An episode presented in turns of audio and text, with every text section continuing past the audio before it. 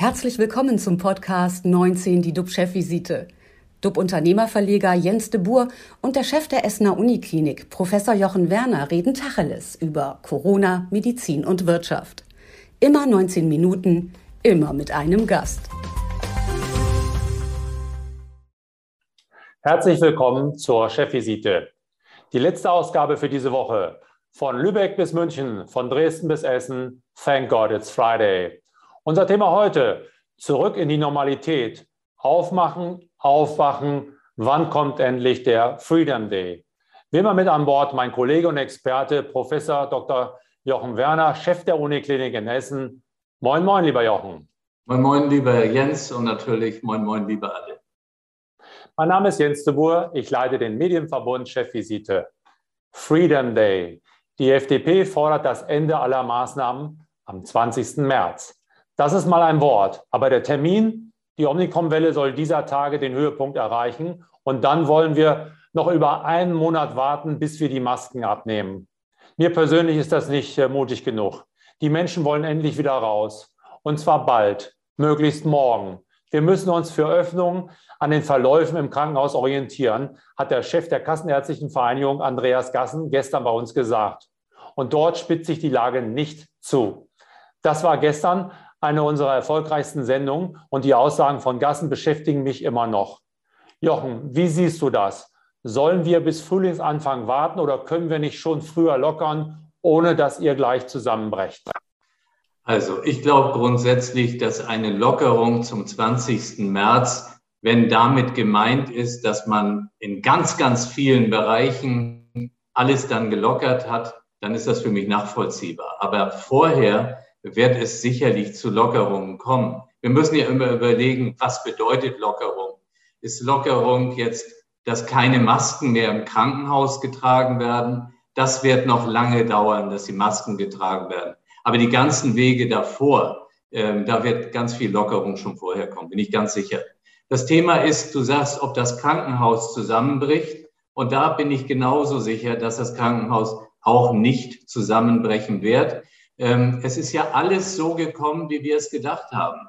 Ähm, wir hatten vor zwei Monaten bei Omikron gedacht, das wird eine andere Welle, das wird anders werden. Wir brauchen Personalausfallskonzepte. Wir werden eine dritte Gruppe im Krankenhaus bekommen, die eben nicht Covid-19 haben, die nicht ganz gesund sind, sondern die eine Krankheit und positiv getestet sind, haben. Ja, und dann müssen wir damit umgehen. Es gibt keine Momente, wo man sagt, es entgleitet alles, dass man zusammenbricht. Es ist sehr belastend für all diejenigen, die hier arbeiten, extrem belastend, weil ja weniger Personal zur Verfügung steht. Aber auch das wird in ein paar Wochen dann durchstanden sein und auch hier keine Panik. Mehrere Wochen oder mehrere Tage? Weil wenn sich Personal infiziert hat, wird es ja jetzt auch nicht ewig dauern, bis sie wieder an Bord kommen können, oder? Genau, das ist der Fehler in mancher Kommunikation. Das ist ja so, als wenn man vor einem Abgrund steht und alle stürzen rein. Es kommen ja auch immer wieder welche wieder. Und wir wissen, dass es anders ist als zu Beginn äh, der äh, äh, Corona-Pandemie. Da fielen die Menschen dann länger aus, wenn sie eben positiv waren und erkrankt waren. Es gab ja damals auch keinen Impfstoff. Und jetzt ist es so, dass die Positivität schneller verschwindet, damit die Menschen jetzt auch wieder schneller an den Arbeitsplatz zurückkommen. Und ähm, deswegen bin ich auch ganz ruhig. Es, es wird sich wieder entspannen. Gassen hat gestern auch gesagt, die Politik stört die Medizin nur mit ihren irren Entscheidungen. Sind in der Debatte zu wenig Praktiker gehört worden wie du und sind deswegen so schlechte Ergebnisse dabei herausgekommen? Also seit Beginn der Pandemie war es ja so, dass die Virologen, die Epidemiologen und mathematische Modellierer äh, die Szene erstmal beherrscht haben. Und das war auch zu dem Zeitpunkt, glaube ich, sehr gut.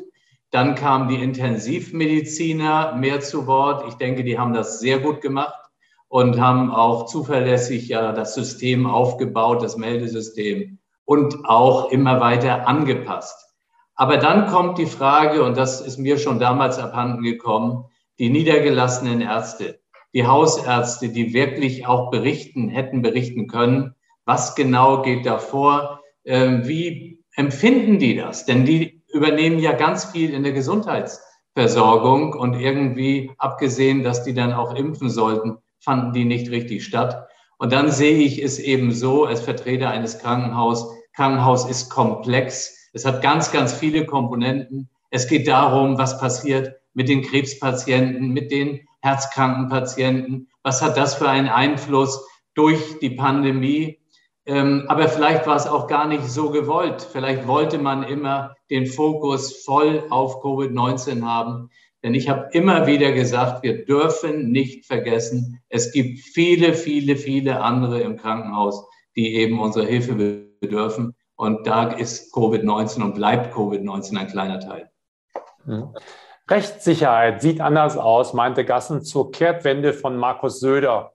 Inhaltlich kann er das Umdenken verstehen, aber ein selbstbeschlossenes Gesetz einfach nicht umzusetzen, das geht eher in Richtung Anarchie. Was meinst du? Fehlt Söder, äh, fehlt der Politik den Mut, Fehlentscheidungen einzuräumen und dann auch die Konsequenz zu ziehen und falsche Entscheidungen wieder zu kippen?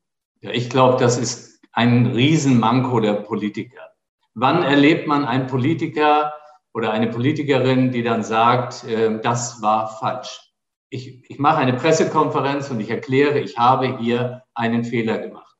Ähm, das passiert vielfach nicht, weil man Angst hat, natürlich vor den Medien, weil man Angst hat, Wähler zu verlieren. Ich persönlich glaube, dass das einen unglaublichen Wandel geben könnte, wenn die Menschen einfach merken, die Politiker, die äußern sich zu ihren Fehlern, gestehen sie ein und sagen, das war eben so und jetzt geht's weiter. Das gab es ansatzweise im Kontext der Pandemie, äh, ist inzwischen wieder in Vergessenheit geraten. Also in meinen Augen, das wird bestimmt durch die Wahlen ja vielfach. Ja, und dann in diesen Wahljahren, das letzte Jahr, jetzt haben wir dieses Jahr vier Landtagswahlen. Also das ist ein ganz großes Manko. Bleiben wir bei der Impfpflicht für Pfleger und Arzthelfer. Das Bundesverfassungsgericht hat einen Eilantrag oder in einem Eilantrag oder einen Eilantrag des Gesetzes äh, zu stoppen abgelehnt. Es bleibt also bei der Impfpflicht. Gassen schätzt, dass sich bei bis zu 20 Prozent der Mitarbeiter in den Praxen nicht impfen lassen wollen. Wenn die wegbrechen und die niedergelassenen Ärzte nicht mehr arbeiten können, was würde das für euch bedeuten? Gäbe es einen Klinikcrash wegen Überfüllung? Also, ein Klinikcrash wird es nicht geben, aber es ist natürlich so, wenn man Mitarbeitende aus dem Gesundheitswesen jetzt rausnimmt, dann äh, gibt es Störungen im Ablauf. Das ist unvermeidlich. Wir verlieren damit natürlich hohe Expertise, Erfahrung, 20 Jahre äh, Erfahrung auf der Intensivstation. Das kann man nicht durch äh, Nachwuchskräfte auffüllen. Es wird sich dann wieder regulieren, aber zuerst gibt es natürlich ein Problem. Ähm, damit müssen wir wahrscheinlich umgehen.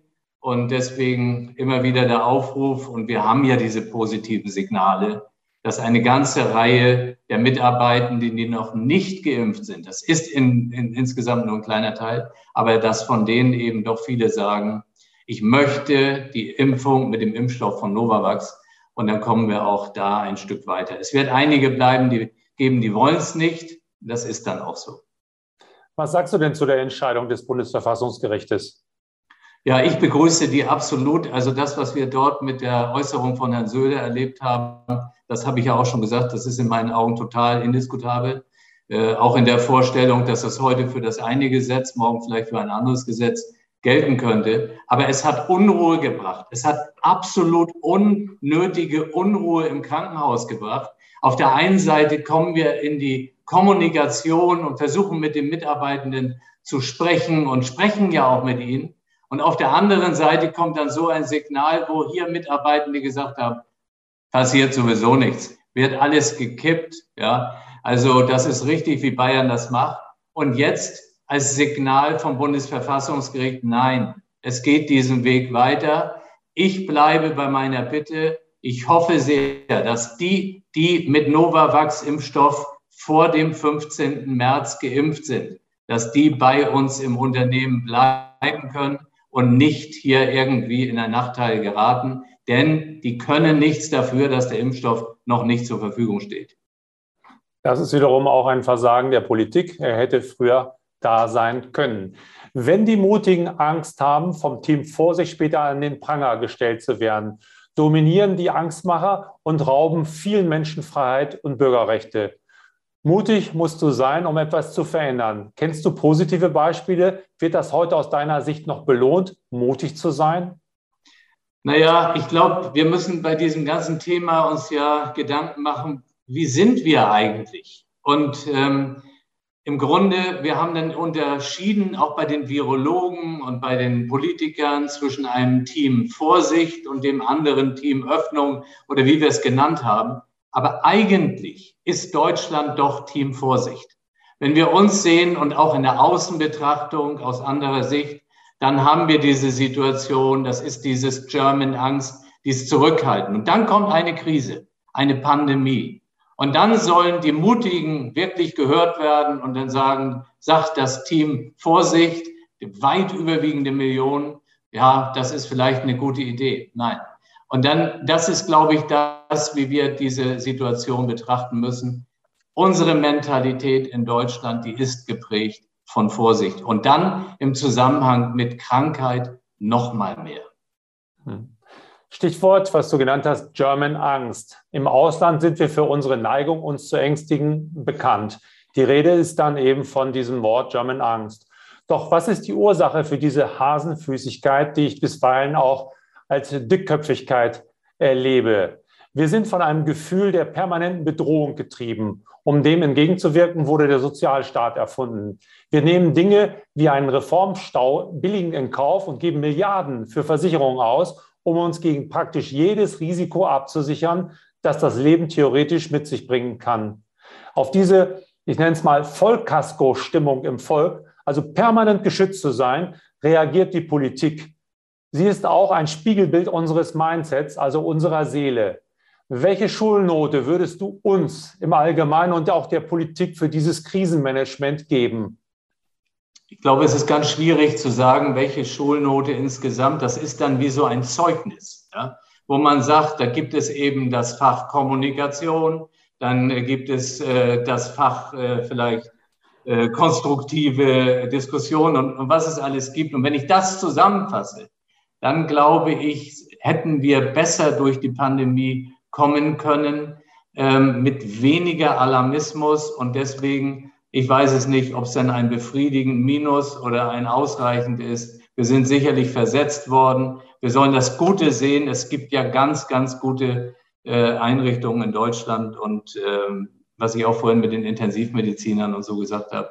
Aber wir müssen eben dorthin kommen, dass die Politik auch die Fehler eingesteht und vor allem nicht Einzelgänge da macht, was jetzt in Bayern war. Das macht so viel kaputt. Denken wir an die Bundestagswahl. Was hat sich da abgespielt in der CDU, also in, in der Union? Das war schon unfassbar. Liebe Zuschauer, schreiben Sie uns, was Sie denken. Stichwort German Angst. Sie erreichen mich unter debour.jdb.de, debour.jensdoraberta.de. Ich freue mich über jede Zuschrift.